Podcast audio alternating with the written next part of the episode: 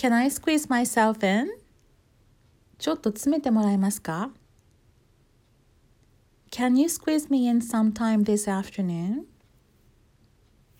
Sorry, but something came up and I won't be able to come to the lesson tomorrow. Can you squeeze me in this Friday morning? Sure, I can squeeze you in at 11. How's that?